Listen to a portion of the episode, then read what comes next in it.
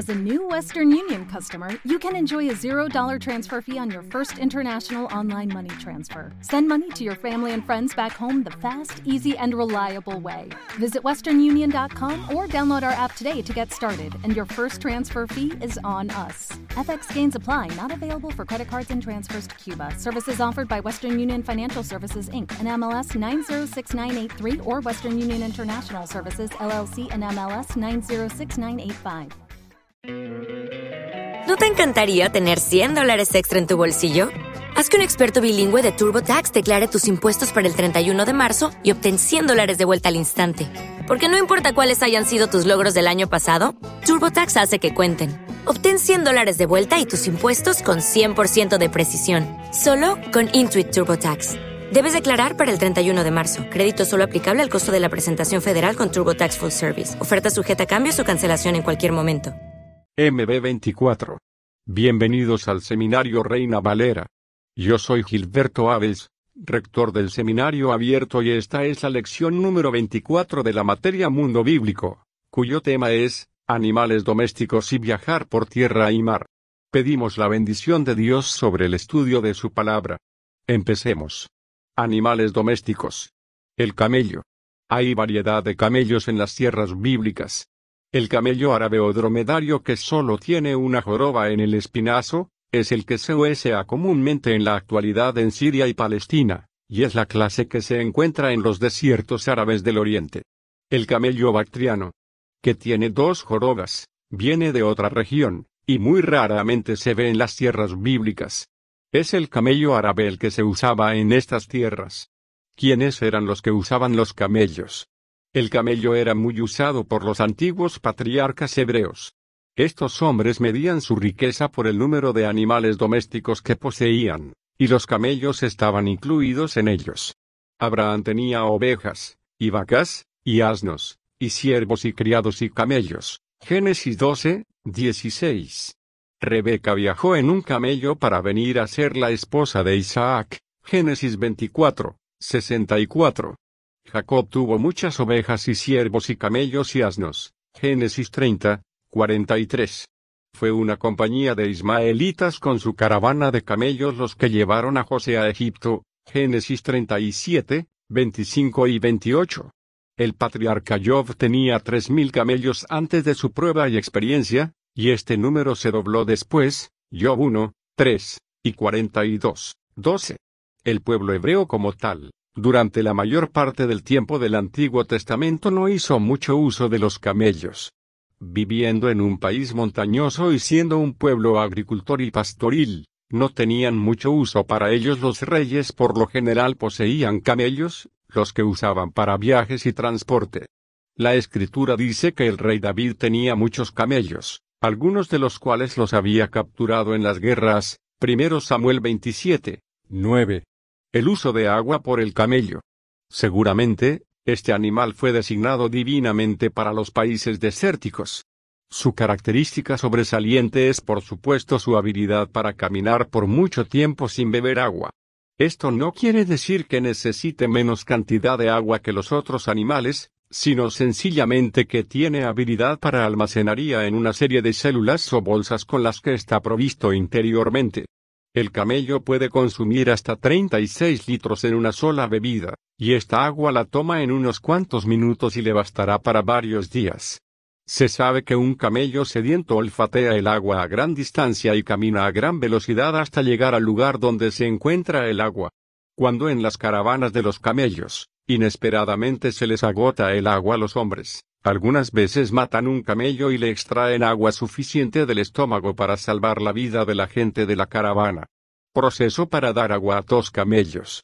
El Génesis nos relata cómo Rebeca dio de beber a los camellos del siervo de Abraham, y diose prisa, y vació su cántaro en la pila, y corrió otra vez al pozo para sacar agua, y sacó para todos sus camellos. Génesis 24, 20. Los árabes beduinos del desierto no dan agua a sus camellos en el invierno, si sus pastos son buenos. Cuando el tiempo principia a calentar, se les da agua cada ocho o nueve días. Cuando el verano se hace más caliente se da agua a los camellos con más frecuencia, hasta el tiempo verdaderamente caliente en que se les da agua comúnmente cada tres días. A menudo se usan cubetas de cuero para sacar el agua del pozo, y otro recipiente de cuero les sirve de canoa, de la cual beben los camellos el agua que allí se vacía.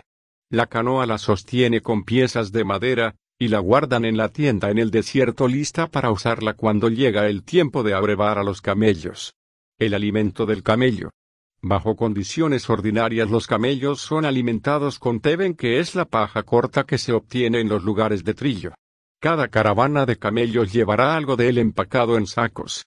Pero cuando en una jornada se hace necesario, el camello a menudo se alimenta con lo que puede encontrar en el camino, aun en los lugares desérticos.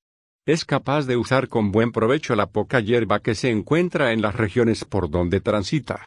Bajo tales circunstancias su alimento favorito es el arbusto llamado gada, el cual tiene ramitas verdes y delgadas. También huese a los arbustos espinosos que puede devorar, porque tiene un paladar duro y calloso. Se sabe de camellos que han viajado veinte días sin comer nada excepto lo que encuentra a los lados del camino. Las pezuñas del camello. Estas son hechas sin duda para viajar en el desierto. Consisten de dos dedos largos que descansan sobre cojinetes duros y elásticos, de manera que su andar es tan silencioso como el del gato. Así los camellos no se hunden en las arenas del desierto, y lo duro de sus pies los capacita para soportar la ardiente arena, y las piedras que a menudo se encuentran revueltas con la arena. La joroba del camello. Esta sirve varios propósitos importantes. Hace que sea posible que el espinazo del animal reciba las cargas que ha de transportar. Y la grasa que se acumula en la joroba, provee una cantidad de reserva de energías que puede utilizar el animal cuando la ocasión lo demande. La condición en que se encuentra la joroba siempre se examina cuando un oriental trata de comprar un camello como montar un camello.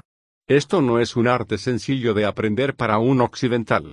Es completamente imposible hacerlo cuando el animal está de pie, y por eso se le enseña a arrodillarse y que permanezca en esa posición hasta que el viajero lo haya montado.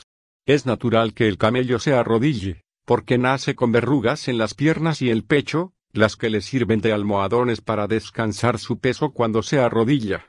Cuando lo hace, principia por dejarse caer sobre las rodillas, luego sobre las coyunturas de las piernas traseras, luego se deja caer sobre el pecho, y finalmente sobre sus piernas traseras que habían quedado flexionadas. Al levantarse, el proceso es a la inversa, las piernas traseras se levantan primero, haciendo que el viajero se proyecte hacia adelante, después de lo cual las piernas delanteras se levantan rápidamente, haciendo que el viajero se proyecte hacia atrás. Un experimentado viajero que siempre huese a los camellos, se bambolea de un lado al otro, haciendo fácil su cuerpo a los movimientos del animal. El movimiento del camello hace que algunos viajeros inexpertos se sientan mareados. La mayor parte de los occidentales que tratan de montar un camello se encuentran con una jornada muy molesta. El siervo de Abraham hizo arrodillar los camellos fuera de la ciudad, junto a un pozo de agua, a la hora de la tarde, a la hora en que salen las mozas por agua. Génesis 24, 11. Equipo usado por los árabes del desierto para viajar en camello. Este incluye una silla de camello, la que tiene dos altos pomos enfrente y atrás, grandes alforjas que cuelgan hacia abajo a cada lado de la silla, un mandil de cuero que cuelga hacia abajo frente a la silla, estirándose hacia abajo y a los lados del cuello del camello casi hasta sus rodillas, un bastón largo y delgado, una bolsa de cuero conteniendo dátiles, y otras bolsas con comisaria. Aparejo del camello para mujeres. Algunas veces las mujeres montan los camellos de la misma manera que lo hacen los hombres, pero muy a menudo un arreglo especial se hace a fin de que la viajera no se moleste. Este aparejo de camello era una parte del equipo de Jacob para sus mujeres, y cuando se puso uno en la tienda de Raquel, ella escondió en él los dioses robados a su padre, Génesis 31, 34. Las mujeres a menudo se sientan en una especie de canasta que ha sido colgada a cada lado del animal. Hay otro arreo común para las esposas de los jefes como el siguiente. Se hace un costal angosto de unos dos metros y medio de largo, que se aseguran al bastidor de la silla y a un ángulo recto de ella. De los extremos, de las vigas se atirantan unas cuerdas sobre postes derechos, puestos sobre la mitad de la silla, para que sostenga un toldo bajo CL que las mujeres van sentadas sobre almohadones de plumas. Tal arreglo tiene el mismo propósito que una sombrilla occidental. Ornato del camello. Los ornamentos han sido ampliamente usados en Oriente. Los dueños de los camellos a menudo les ponen varios ornamentos a su animal favorito. Algunas veces les cubren los collares con conchas marinas, las que se unen a ellos de acuerdo con un modelo. Los ornamentos de forma circular se cosen sobre un lienzo rojo y producen un sonido de cascabeles a cada paso del animal. Con mucha frecuencia los ornamentos de plata se ponen en el cuello del camello. Refiriéndose a Gedeón la escritura dice, y Gedeón se levantó y mató a Seba y a Salmunna, y tomó los adornos de lunetas que sus camellos traían al cuello, jueces 8, 21. Así es que los ornamentos de los camellos de aquellos días son los mismos que usan los árabes en la actualidad. El camello como bestia de carga. A través de las centurias los camellos han sido usados para transportar cargas. En la Biblia se refiere a la carga de 40 camellos en 2 Reyes 8.2.9, y en otro lugar se dice, trajeron pan en asnos, y camellos, y mulos, y bueyes. Primera Crónicas 12, 40. Y dice además en otro pasaje, sus tesoros llevan sobre las corcovas de los camellos. Isaías 30, 6. Se les pone una albarda especial cuando van a conducir alguna carga. Se hace un costal angosto de unos dos metros y medio de largo, y se llena con paja o material similar. Entonces se dobla, y los extremos firmemente unidos y cosidos, para formar un gran anillo, poniéndose luego sobre la corcova para formar una superficie tolerablemente plana. Se ata a la albarda un marco de madera, guardándose en su lugar por medio de un cincho y una grupa. Los paquetes que se pondrán sobre el camello se aseguran por medio de C cuerdas poniéndose sobre la silla.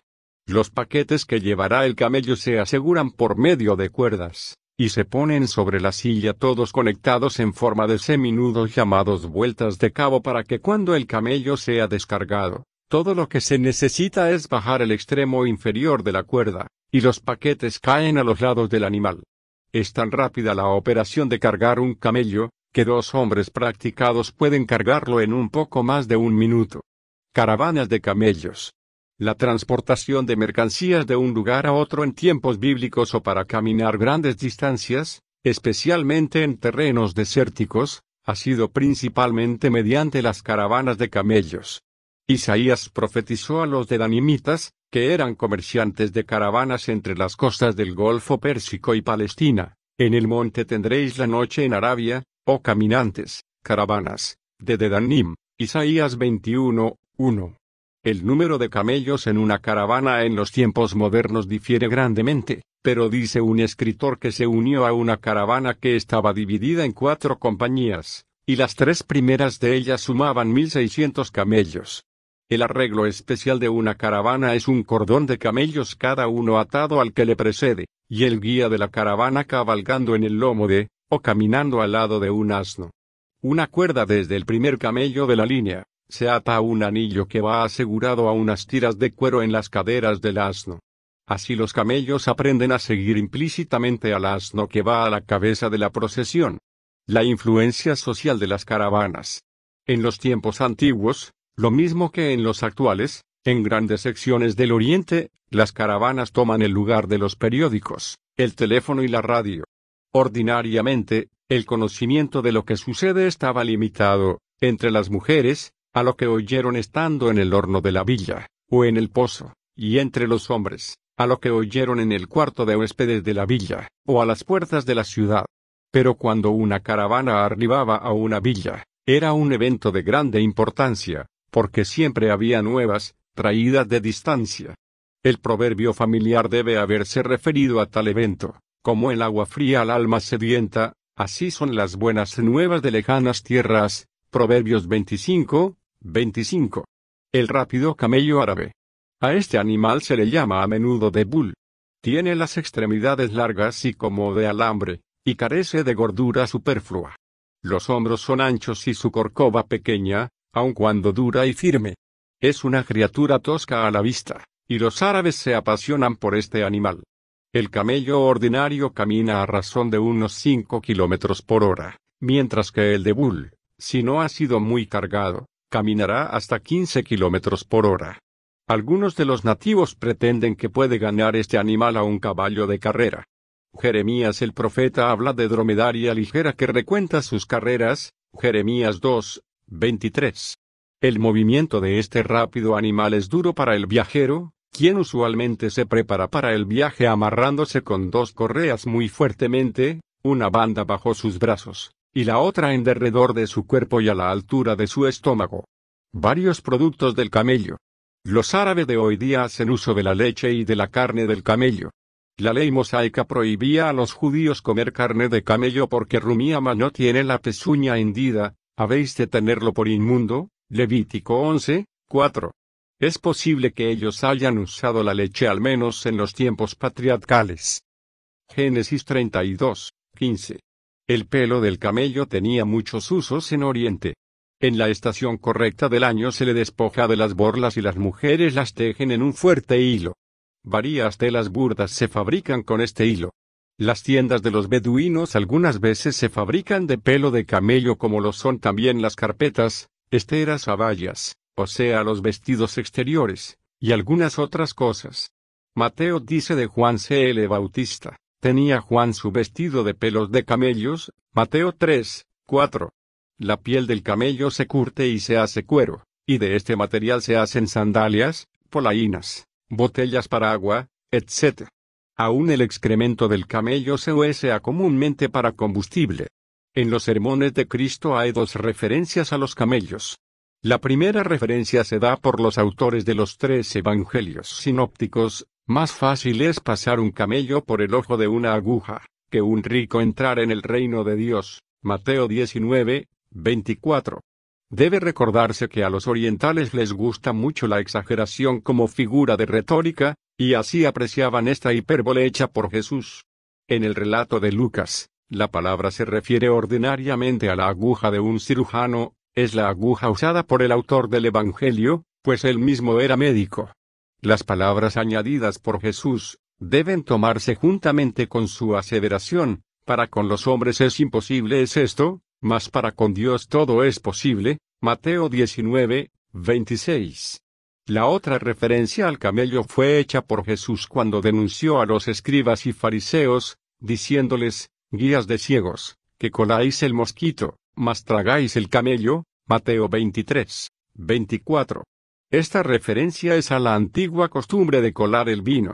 El mosquito y el camello estaban en grande contraste por el tamaño de cada uno. El uso de la palabra camello aquí, era una hipérbole, pero era apropiada, no solo por causa de su gran tamaño, sino también porque para los judíos era un animal inmundo porque no tenía la pezuña hendida, aunque es rumiante. Los fariseos eran cuidadosos para colar la más pequeña criatura, pero, figuradamente, se tragaban las grandes. Eran muy escrupulosos acerca de las cosas pequeñas pero muy descuidados acerca de los asuntos de mayor importancia. El asno. El asno como animal de carga, desde tiempos antiquísimos. La albarda que se usa con este animal difiere algo de acuerdo con la carga que lleva. Cuando se usaba para transportar leña, se le ponía un fuste rústico en forma de cruz. Sin duda que Abraham cargó su asno de esta manera con leña para el sacrificio que iba a ofrecer. Génesis 22, 3. Cuando en un asno se transportaba rastrojo, una especie de cuna era suspendida de la cruceta o de la silla plana. La silla tenía en su parte baja un forro afelpado y su forro superior era de tela de pelo, con un material de paja o espadañas en medio. Cuando se transportaban costales de grano o paja, estos se ponían sobre la silla, atados con cuerdas que pasan bajo el pecho del animal. Los hijos de Jacob probablemente cargaron sus asnos de esta manera. Génesis 42, 26 y 27. Para transportar pan y otras provisiones se usaban grandes canastas. Si se transportaba fruta, se colgaban dos cajas de manera similar. Isaí y Abigail sin duda cargaron sus asnos de esa manera cuando enviaron sus presentes, 1 Samuel 16, 20. A los niños a veces se les llevaba en cajas grandes sobre los asnos. Algunas veces los costales de grano se ponían sobre el espinazo desnudo del animal. El asno algunas veces se usa para arar. El buey ha sido el más generalmente usado para este trabajo, Pero en ocasiones el asno viene a ser el animal de tiro en el arado oriental. El profeta Isaías habla de un buey y un asno usados conjuntamente, dichosos vosotros los que sembráis sobre todas aguas, y metéis en ellas pie de buey y de asno, Isaías 32, 20. La ley de Moisés prohibía el yugo desigual, es decir, combinación cualquiera. El asno algunas veces se usaba para moler el grano. Aquí otra vez, el método usual de moler el grano es tarea de las mujeres, quienes usan piedras más pequeñas en sus molinos. El molino más grande es elevado de manera que un balancín venga a ser apropiado para el trabajo. Puede usarse un camello en lugar de un asno. Esta fue la clase de molino en donde los filisteos pusieron a Sansón a moler, jueces 16, 21. Jesús se refirió a este tipo de piedra de molino cuando dijo, cualquiera que escandalizare a alguno de estos pequeños que creen en mí, mejor le fuera que se le colgase al cuello una piedra de molino de asno, y que se le anegase en el profundo de la mar. Mateo 18, 6. El tamaño y peso de esta piedra hizo que el uso ilustrativo de Jesús fuera más potente. El asno usado para cabalgar. Antes del siglo X Cristo, el asilo se usaba más que cualquier otro animal para este propósito. Por ese tiempo principió a usarse la mula, especialmente entre los ricos, pero el asno ha continuado usándose por muchas gentes a través de los siglos. Cabalgar en un asno no es considerado como una señal de humildad. La gente rica e importante cabalgó en este animal. De Abraham la escritura nos dice, Abraham se levantó muy de mañana, enalbardó su asno, Génesis 22, 3. En lo que concierne a los jueces se dice, tras él se levantó Jair, Galaadita, el cual juzgó a Israel veintidós años. Este tuvo treinta hijos que cabalgaban sobre treinta asnos, y tenían treinta villas, jueces diez, tres y cuatro. También Axa, la hija de Caleb, jueces 1, 14, y Abigail, la esposa del rico Nabal, primero Sam. 25, 23, cada quien cabalgaba en un asno. Los asnos blancos asados por personas de alto rango. Vosotros los que cabalgáis en asnas blancas, los que presidís en juicio, y vosotros los que viajáis, hablad. Jueces 5, 10. Estos asnos blancos se usan hoy en muchos lugares en el Oriente por gente de alta posición social. Por lo general son animales más grandes y se consideran ser más ligeros. El asno usado como símbolo de tiempo de paz. El caballo ha simbolizado los tiempos de guerra, y el asno, tiempo de paz. En tiempos del Antiguo Testamento fue especialmente cierto, desde los días del rey Salomón. Este hecho nos ayuda a explicar las palabras del profeta acerca del Mesías, las cuales se cumplieron durante la entrada triunfal de Jesús a Jerusalén. Alégrate mucho, hija de Sión, da voces de júbilo, hija de Jerusalén, he aquí, tu rey vendrá a ti, justo y salvador, humilde y cabalgando sobre un asno, así sobre un pollino hijo de asna. Zacarías 9, 9.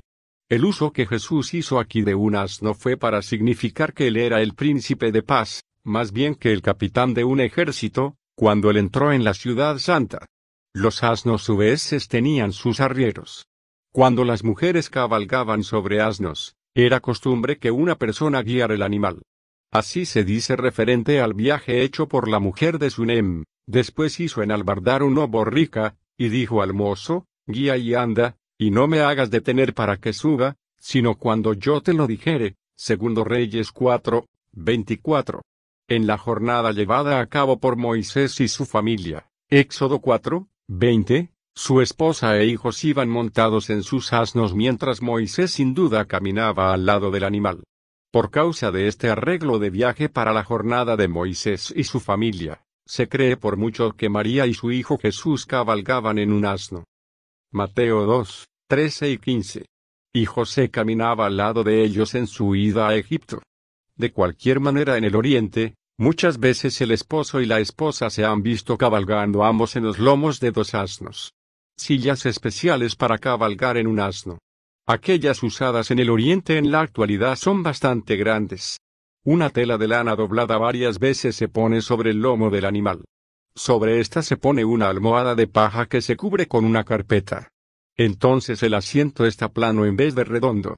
El pomo de la silla es alto, y una tela o carpeta de colores brillantes a menudo se pone sobre la silla. Esta usualmente tiene franjas con borlas. Es muy seguro que la que la silla de los tiempos bíblicos era más sencilla en su arreglo. Probablemente eran solo una cubierta de tela o piel, la que se usaba para conveniencia del viajero, y especialmente para proteger al animal de escaldaduras. MULAS. Las mulas son usadas por los árabes en las tierras bíblicas. Ellos difícilmente crían una mula, pero en vez de ello las importan del distrito de Líbano, de Siria, o de Chipre. Los árabes raras veces usan la mula en la agricultura, la usan más bien para montarla o llevar cargas particularmente en lugares rocallosos. Las mulas usadas solo en los últimos tiempos del Antiguo Testamento. La mula no es mencionada en la Biblia sino hasta el reinado del rey David. La ley de Moisés prohibía la cría de cualquier animal que fuera el resultado de la unión de especies diferentes, Levítico 19, 19 de manera que los judíos nunca criaban mulas, pero evidentemente pensaban que la ley no prohibía usarlas.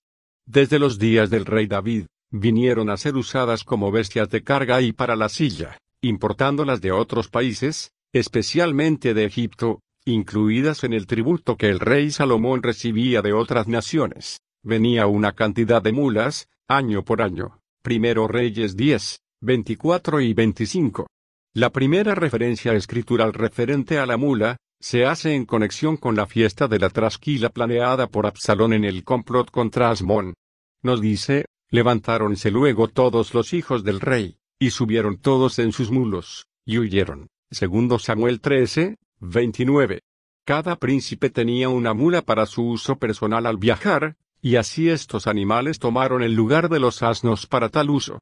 La mula fue usada para el rey David cuando viajó en gran pompa, y el montar sobre la mula del rey se consideraba ser igual a sentarse sobre el trono del rey. Así dijo David de Salomón cuando él quiso que le sucediera en el trono, Tomad con vosotros los siervos de vuestro señor, y haced subir a Salomón mi hijo en mi mula, y llevadlo a Gion, primero Reyes 1, 33. Cuando Adonía que atentó usurpar el trono contra los deseos de su padre, halló que Salomón había montado la mula de David, y así supo que había un nuevo rey. Primero Reyes 1, 44. Por el tiempo de Isaías la mula ya era de uso común. El profeta dice, y traerán a todos vuestros hermanos, de entre todas las naciones, por presente a Jehová, en caballos, en carros, en literas, y en mulos y en camellos, a mi santo monte de Jerusalén, Isa. 66 2.20. Los reyes especialmente hacían uso de ellas, como Acab que deseaba mucho mantener con vida sus mulos en los tiempos de sequía y de hambre. Primero Reyes 18, 5. La Biblia no menciona en ninguna parte la disposición obstinada de la mula. Una referencia que hace el salmista dice, no seáis como el caballo, o como el mulo, sin entendimiento, con cabestro y con freno su boca ha de ser reprendida, para que no lleguen a ti. Salmo 32, 9. Pues esta no es una referencia a esa forma de carácter por el cual la mula es conocida actualmente en el occidente. El Nuevo Testamento no menciona a la mula. Caballos. El caballo de los tiempos bíblicos es igual al caballo arábigo de hoy. Así indican las escrituras asirias y egipcias.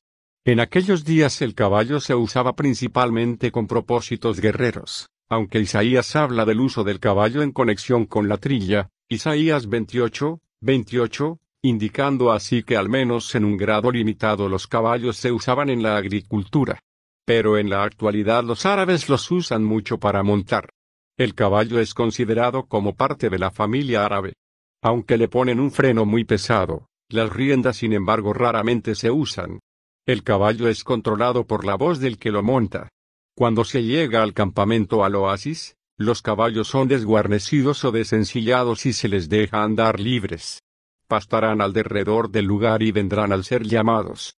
Las pezuñas de los caballos árabes nunca son recortadas, no teniendo objeto esta práctica, debido al clima caliente.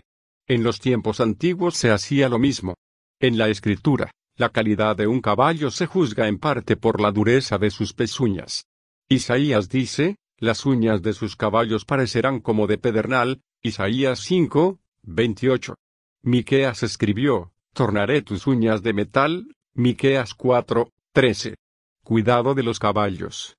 En los días del Antiguo Testamento los caballos eran cuidados así como por los árabes en la actualidad. Además del uso de la hierba para pasto, el caballo era alimentado con cebada y paja cortada. Así ambos alimentos cebada-paja para los caballos. Primero Reyes 4, 28, se usaban mucho en días del rey Salomón. El salmista indica el uso de la vita y el freno, no seáis como el caballo. Su boca ha de ser reprimida. Salmo 32, 9. Y el libro de los Proverbios habla de un látigo para el caballo. Proverbios 26, 1. Caballos y carros usados en Egipto desde tiempos antiguos.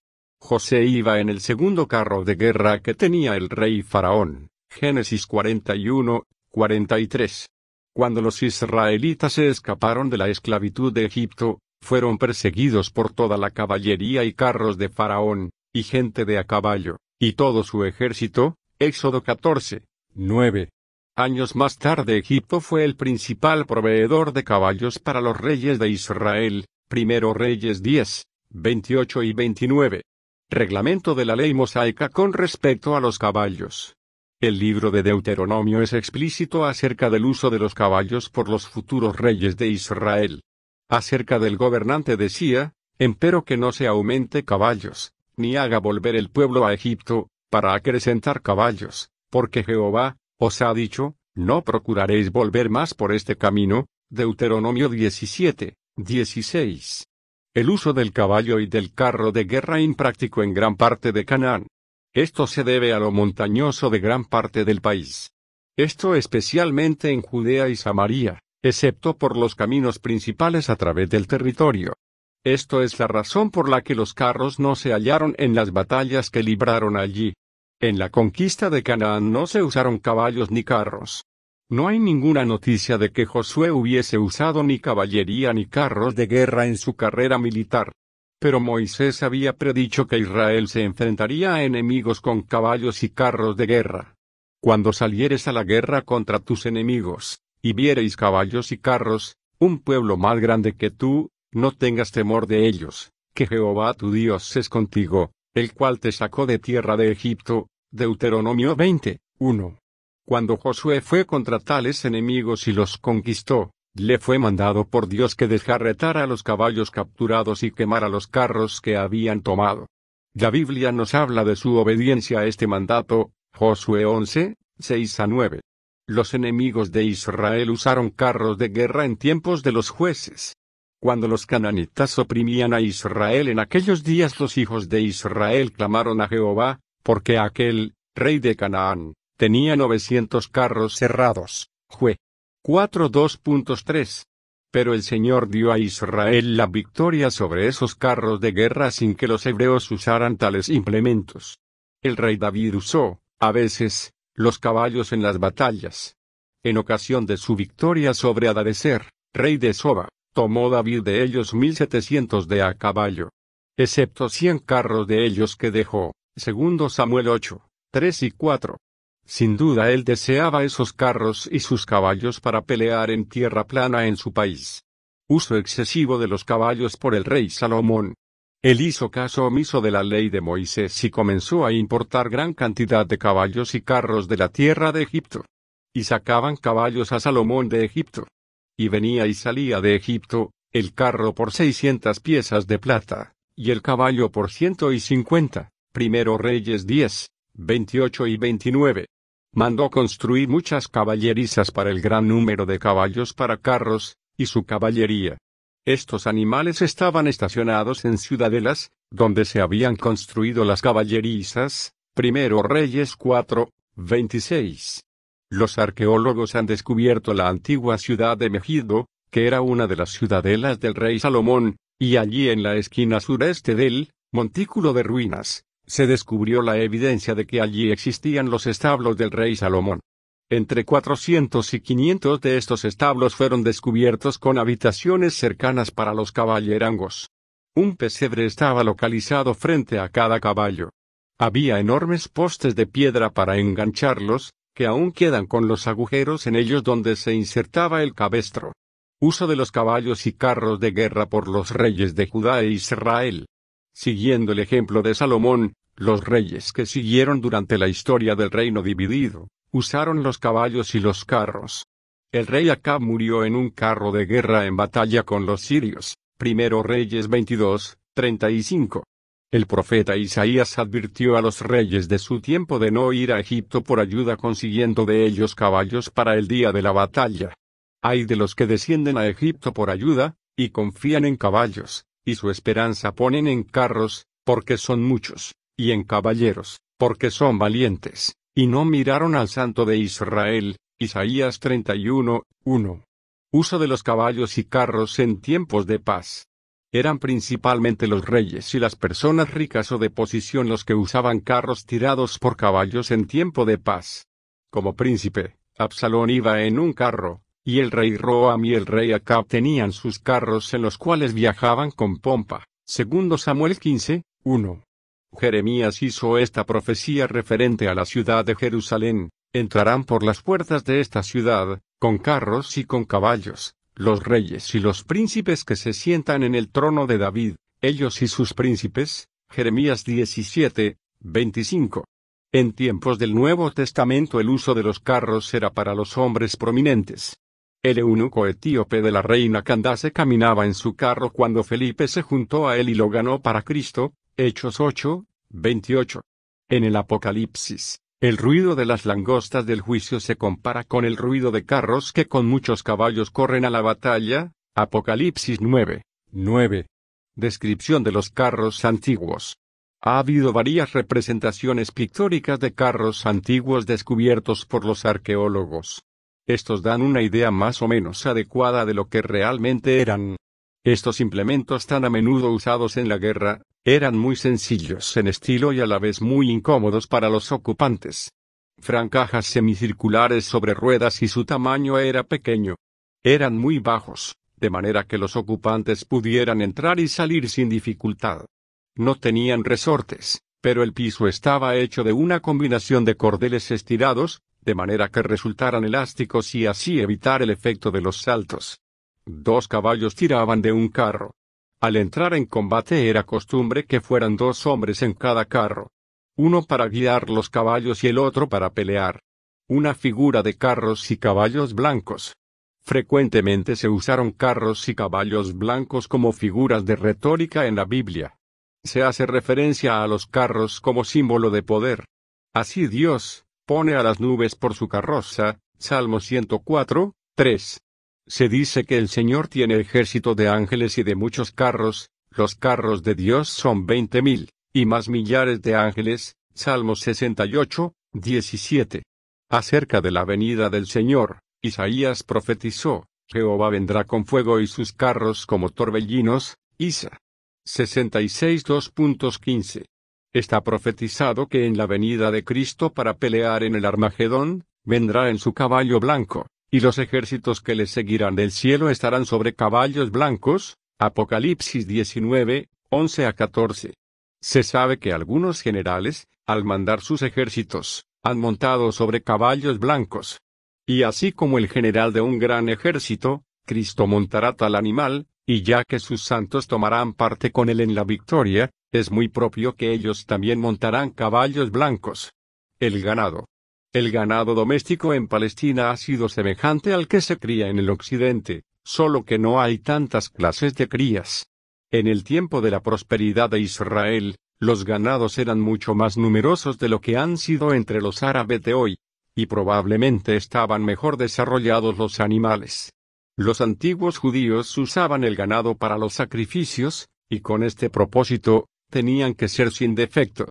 Los árabes no usan mucho el ganado para carne, y más bien comen la carne de cabra o de oveja.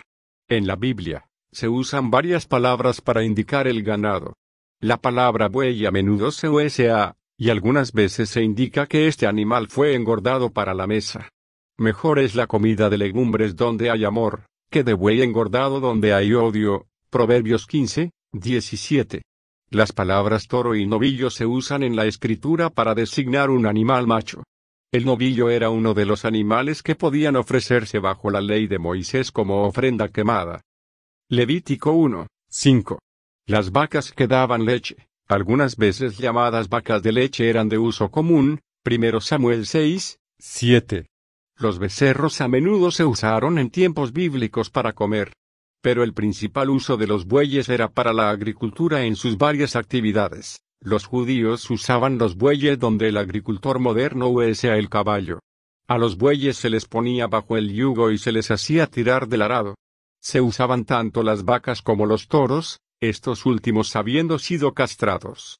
Eliseo, que araba con doce yuntas delante de sí, primero Reyes 19, 19. Se usaban también los bueyes para trillarse el grano. No pondrán bozal al buey cuando trillare, Deuteronomio 25, 4. En Palestina, durante parte 650 años, al ganado se le deja pastar.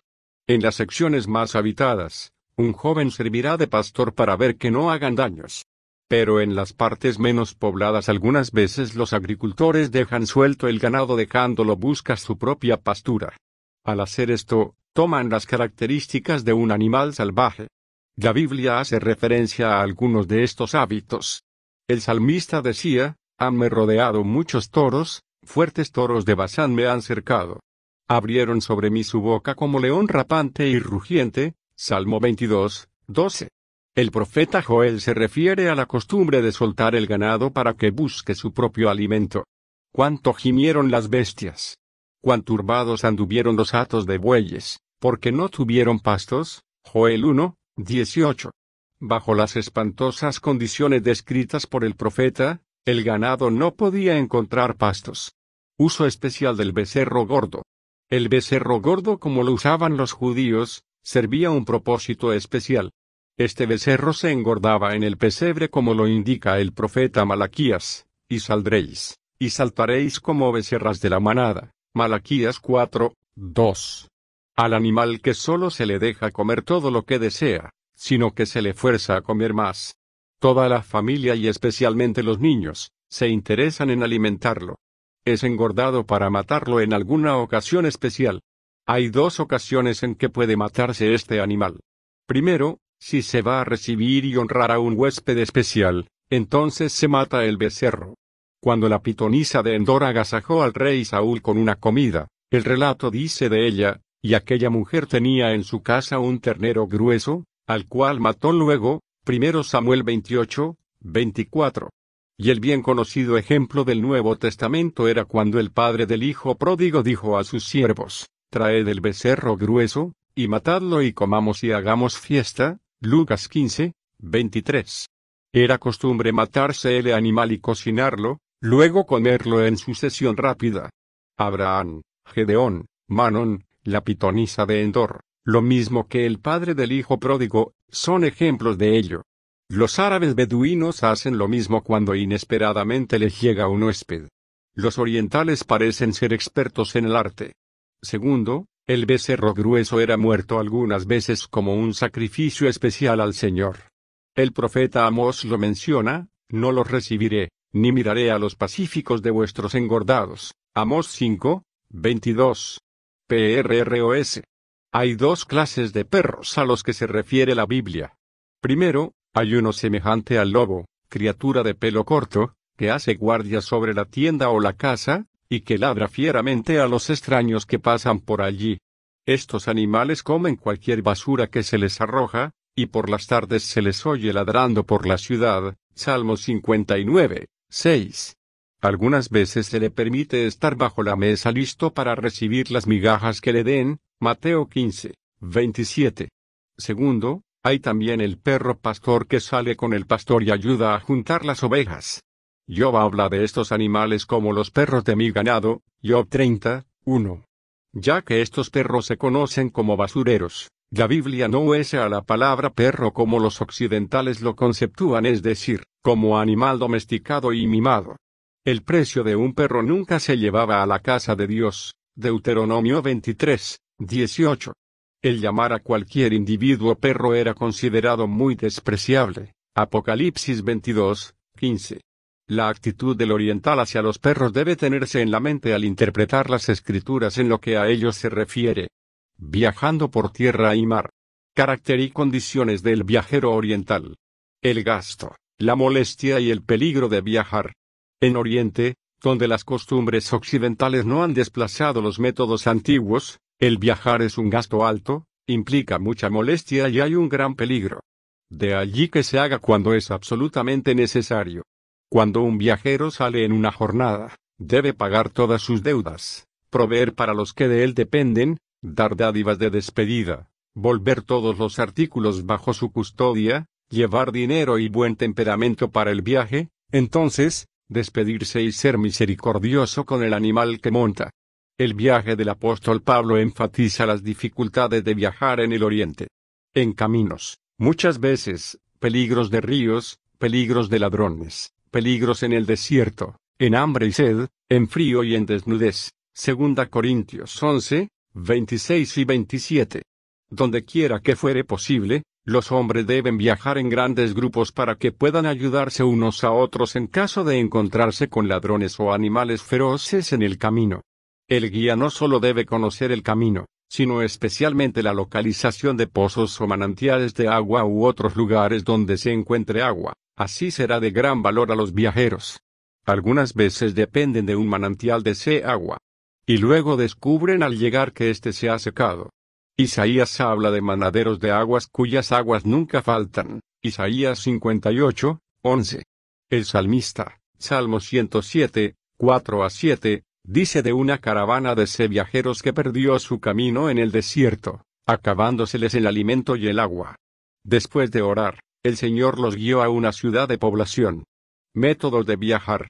Algunas veces se hacen los viajes a pie, pero con más frecuencia a lomo de animales, caballos, mulas, asnos, y cuando se viaja por el desierto, se usan camellos generalmente. Para evitarse el calor intenso, y para evitar averiguaciones de las tribus ladronas, el viaje se hace por las noches. El guía torna su dirección por las estrellas. El verano es el mejor tiempo para viajar a fin de evitar los muchos inconvenientes que se tienen en los meses de invierno. Alimento que llevan los viajeros. Los viajeros que van en un viaje largo, llevarán su alimento consigo, el que incluirá pan, grano tostado, olivas secas, higos secos y dátiles. La mayoría de los viajeros en el Oriente ahora, corno en los días de Jesús, no saldrán a nunca a una jornada larga sin llevar pan de cebada, comida o grano tostado, suficiente para que les dure uno o dos días. Cuando Jesús hizo el milagro de alimentar a los cuatro mil, dijo, Tengo lástima de la gente, que ya hace tres días que perseveran conmigo, y no tienen que comer, y enviar los ayunos, no quiero porque no desmayen en el camino. Mateo 15, 32. De acuerdo con la costumbre, la multitud llevaría suficiente alimento para un día o dos, cuando siguieron a Jesús. Pero para el tercer día, solo quedaban siete panes, y unos cuantos pececillos. Como se miden a menudo las distancias en el Oriente. Al viajero por las tierras bíblicas, se miden con frecuencia las distancias por unidades de tiempo más bien que por términos de espacio. Se dice que una villa está a tres horas de distancia de otra, porque se necesita ese tiempo para viajar de la una a la otra. En los días del Nuevo Testamento las distancias al viajar se calculaban de una manera similar, era viaje de tres días, camino de siete días, etc. Génesis 30, 36 y 31, 23.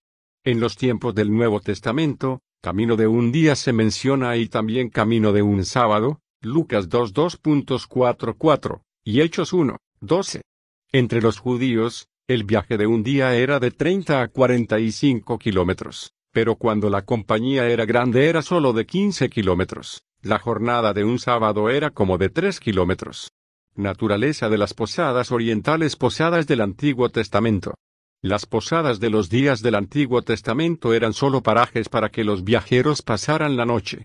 En los dos primeros libros de la Biblia la palabra mesón o posada, en la versión común, sería traducida mejor lugares de ese alojamiento. Éxodo 4, 24. La palabra se refiere solo a un lugar de descanso por la noche, y una tienda o quizá una cueva puede servir para este propósito.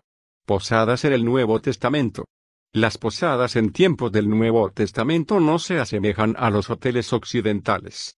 Y esto era porque la hospitalidad se consideraba como una obligación religiosa, porque los ateles de tipo moderno no se conocían en aquellos días, tampoco existen en la actualidad en muchos lugares de las tierras bíblicas.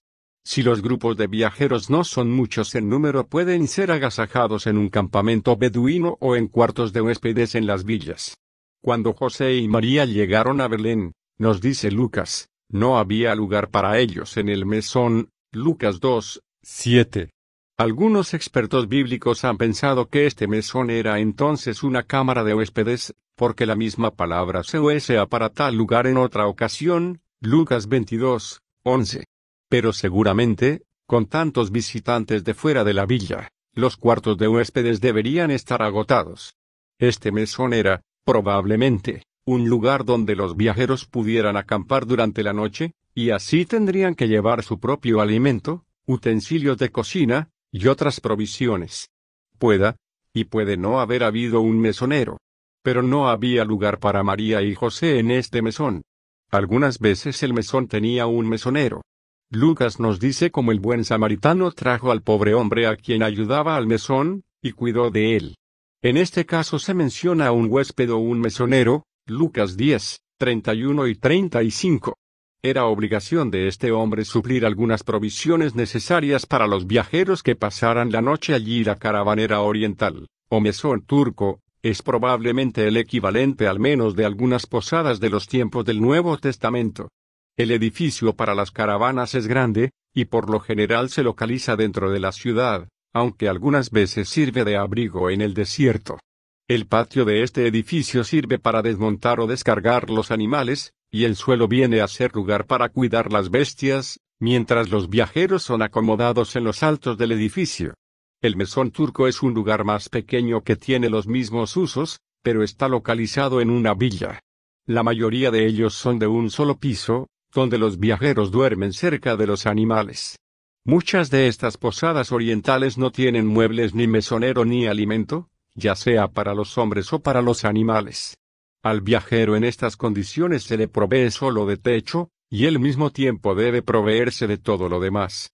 Cuando el mesón tiene un mesonero, él venderá a los viajeros café, y otras provisiones, además proveerá el fuego y los medios por los cuales pueda cocinar su propia comida. También puede proveer la pastura para los animales. Cuando el mesón está en un centro importante, de tal manera que las caravanas de ruta se crucen una con la otra, puede venir a ser un lugar de reunión pública a causa de estar cerca de los bazares y los mercados. Algunas veces se matan animales y la carne se vende en estos lugares, y con frecuencia los viajeros pueden adquirir muchas otras cosas en las posadas. Salutaciones orientales entre los viajeros. Cuando los viajeros orientales se encuentran uno a otro en el camino, les encanta entablar conversaciones, que para los occidentales parecen complicadas, tediosas y una pérdida de tiempo. Se preguntará en forma muy verbosa, cada uno a su vez buscando informaciones como estas, ¿de dónde viene usted? ¿Para dónde va? ¿Cómo se llama? ¿Cuántos niños tienen? ¿De cuántos hombres consta su clan? ¿Qué enemigos tiene su clan? Etcétera, etcétera. Mientras tales salutaciones se llevan al cabo, los negocios cualesquiera que ellos fueren, podían esperar. Por esta razón, cuando Jesús envió a los setenta discípulos en una misión de sanamiento y predicación, les dijo, A nadie saludéis en el camino. Lucas 10, 4. El entrar en tan extensas salutaciones, como era la costumbre, habría interferido en los negocios urgentes del Señor. Viaje por mar en tiempos antiguos. La actitud de los antiguos hacia el mar. Los pueblos antiguos tenían un gran temor al mar, y verdaderamente había razones para tenerlo ya que los ya que los marineros no tenían cartas náuticas de los mares, o brújula para guiarse. El viajero por mar tenía sus inconvenientes, y las tempestades con frecuencia causaban grandes demoras en el arribo al puerto deseado. Ordinariamente el mar Mediterráneo estaba cerrado al tráfico marítimo durante los meses de invierno. El barco en el que Pablo va a Roma, tuvo grandes dificultades, porque los que mandaban se arriesgaron llevando el barco a otro puerto antes que el invierno se estableciera.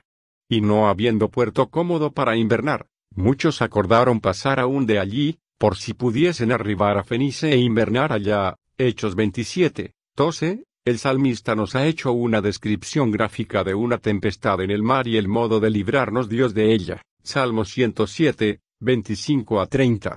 La descripción inspirada del apóstol Juan acerca del cielo fue originalmente dada a los hombres que andaban en grandes peligros y errores de las experiencias marinas, y a ellos les escribió lo concerniente a la nueva tierra, y vi un cielo nuevo, el mar ya no es, Apocalipsis 21, 1. Viajar por mar en los primeros tiempos era una empresa que solo se acometía cuando era absolutamente necesario. Rutas de los barcos.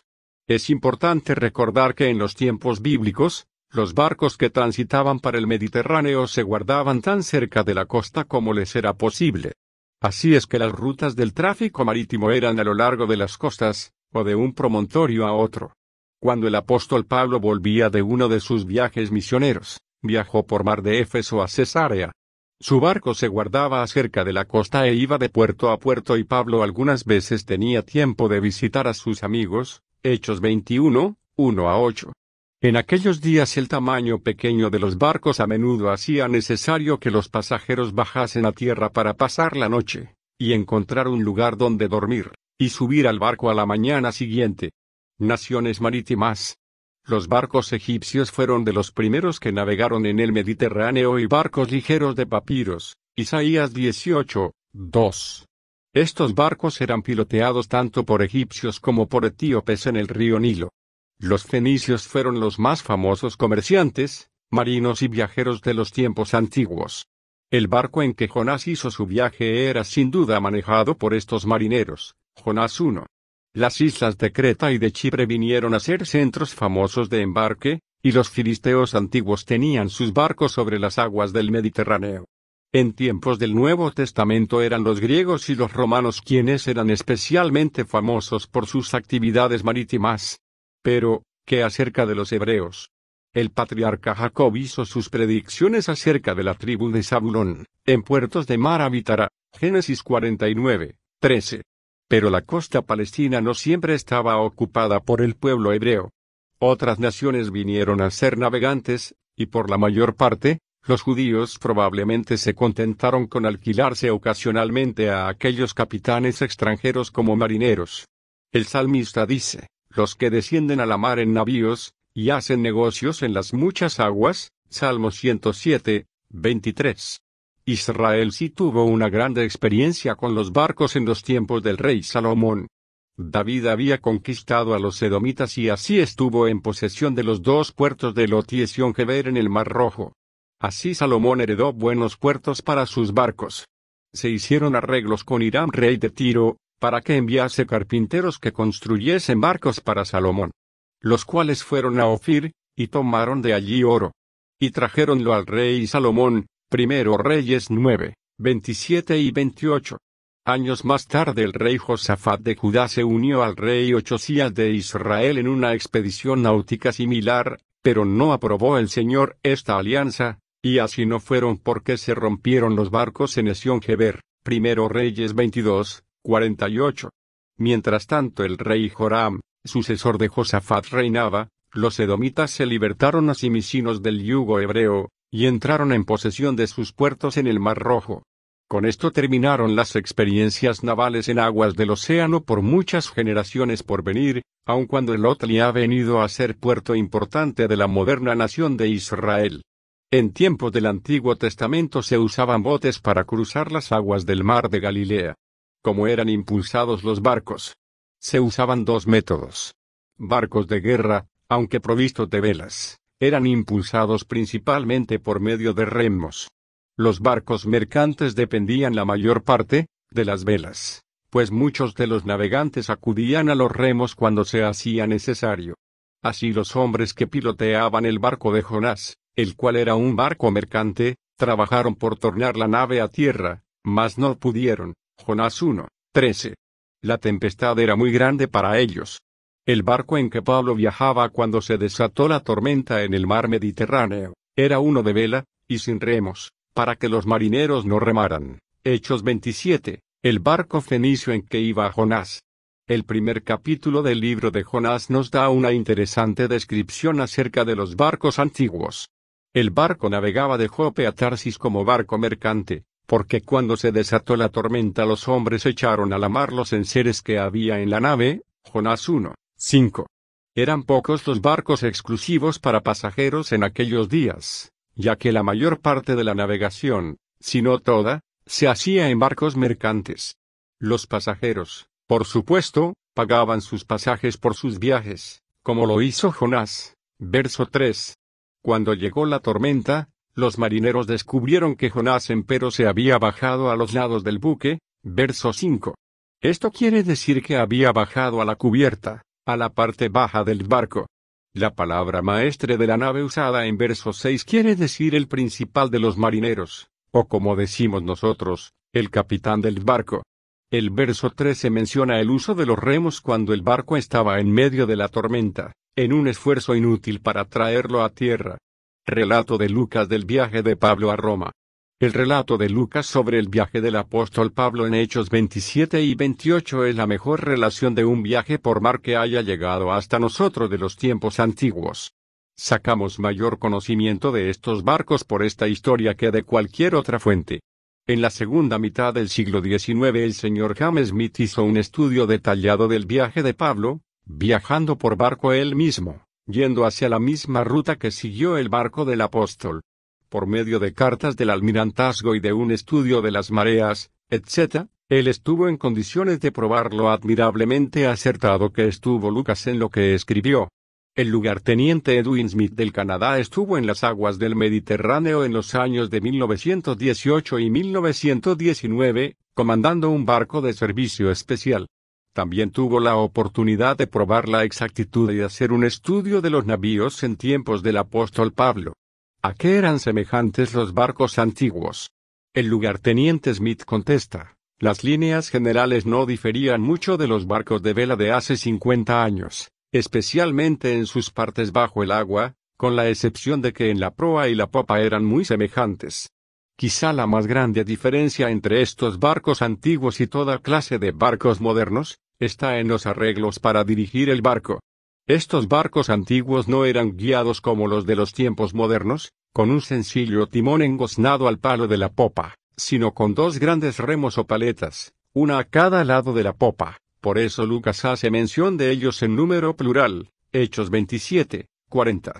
Estos se operaban a través de dos escobones, uno a cada lado, los cuales eran también usados para los cables cuando se anclaba el barco por la popa. Santiago habla solo de un timón en un barco, Santiago 3, 4. Pero esto es porque el piloto solo usaba uno de estos dos timones a la vez. En Hechos 27, 17, Lucas nos dice que los marineros bajaron la vela durante la tormenta, y el verso 40 nos informa que alzaron la vela mayor al viento. Esta última era más bien el trinquete, una vela pequeña que los marineros sustituían por la vela mayor en las tormentas. El verso 17 dice, usaban de remedios, ciñendo la nave. Cuando se hacía necesario, se ponían en derredor del casco, cadenas y cables a ángulos rectos y a lo largo del barco, y luego se retiraban. El lenguaje marítimo llama a este proceso, a torturar. Lucas nos da los nombres de los oficiales del barco en que viajaba Pablo, verso 11, el centurión romano estaba al mando del barco. Luego venían el piloto y el capitán. Los barcos antiguos, como los de ahora, tenían su propia insignia individual. Así el barco en que Pablo hizo la última parte de la jornada a Roma, se llamaba Castor y Pollux que quiere decir, los hermanos gemelos. Eran personificados todos los barcos antiguos, y así vino la idea de pintarles un ojo a cada lado de la proa del barco. Esta costumbre ha persistido hasta los tiempos modernos entre los barcos del Mediterráneo. Lucas evidentemente se refirió a esta costumbre cuando escribió y siendo arrebatada la nave, y no pudiendo resistir contra el viento, la dejamos. Hechos 27, 15. Literalmente traducido, esto sería, no podíamos mirar el viento en la cara. Gracias por estar con nosotros en el estudio de la historia y cultura del mundo bíblico. Estamos agradecidos por sus oraciones y necesitamos de sus ofrendas. El privilegio es nuestro contribuir a su preparación ministerial.